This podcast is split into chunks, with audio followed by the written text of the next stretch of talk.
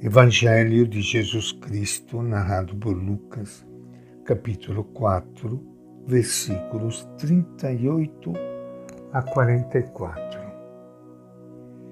Naquele tempo, Jesus saiu da sinagoga e entrou na casa de Simão.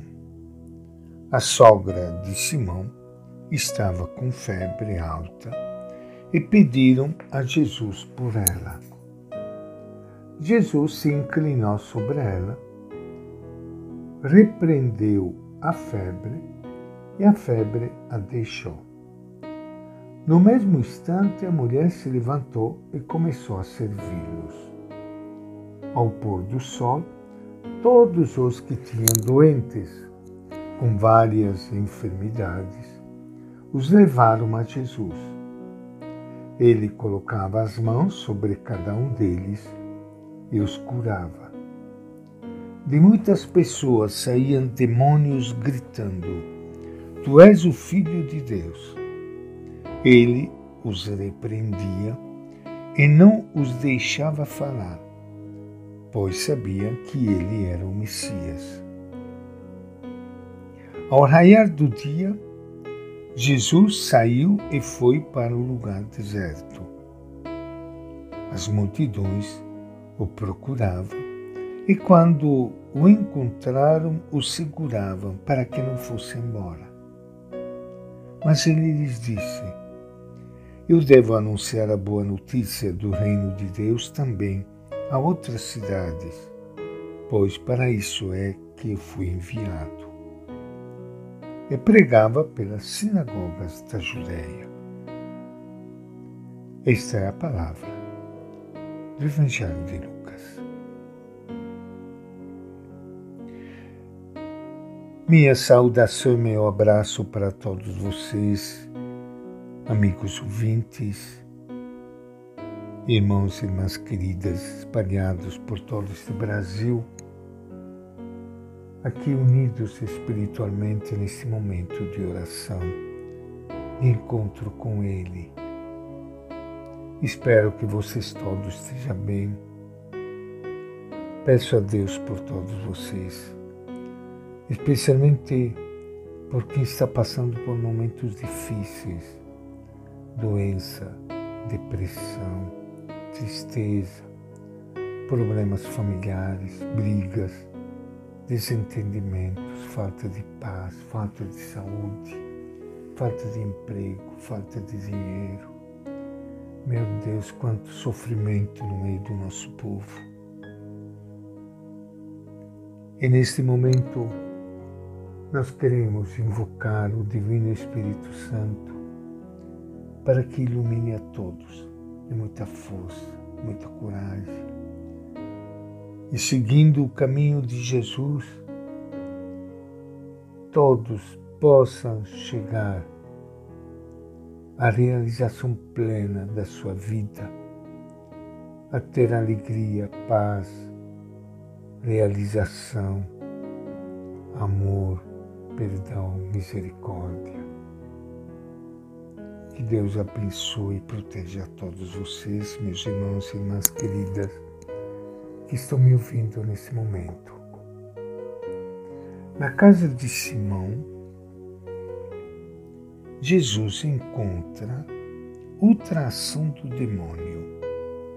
Para os antigos, as doenças e principalmente a febre era obra do demônio, que suga a saúde das pessoas, diminuindo sua capacidade de viver e de usufruir livremente da ação.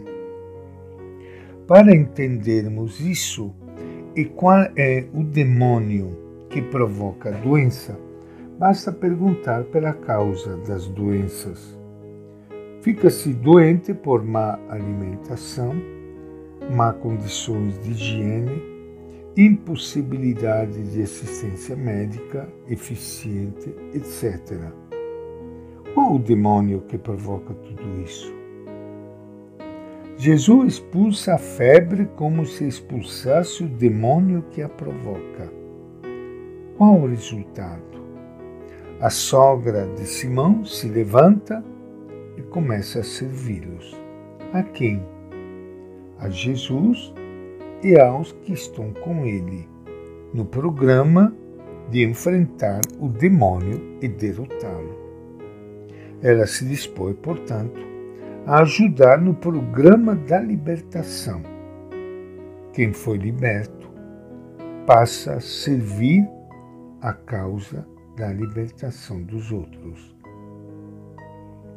Em dias de sábado, a lei proibia muitas coisas, entre as quais a cura.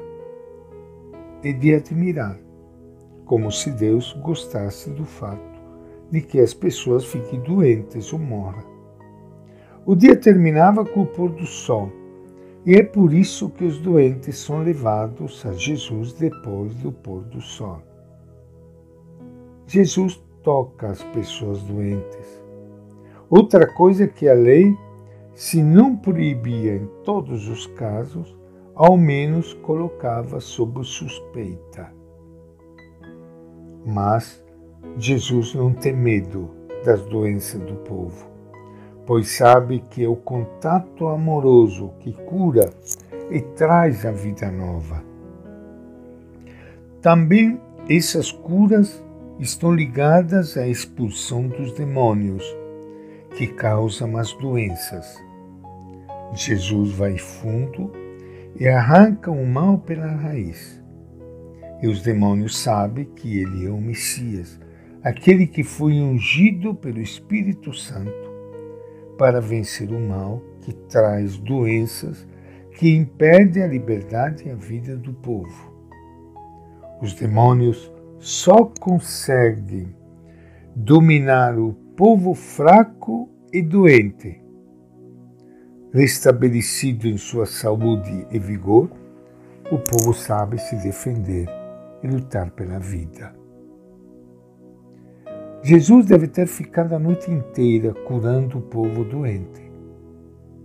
Ao raiar do dia, ele sai de Cafarnaum e vai para o lugar deserto, certamente de viagem para outros lugares.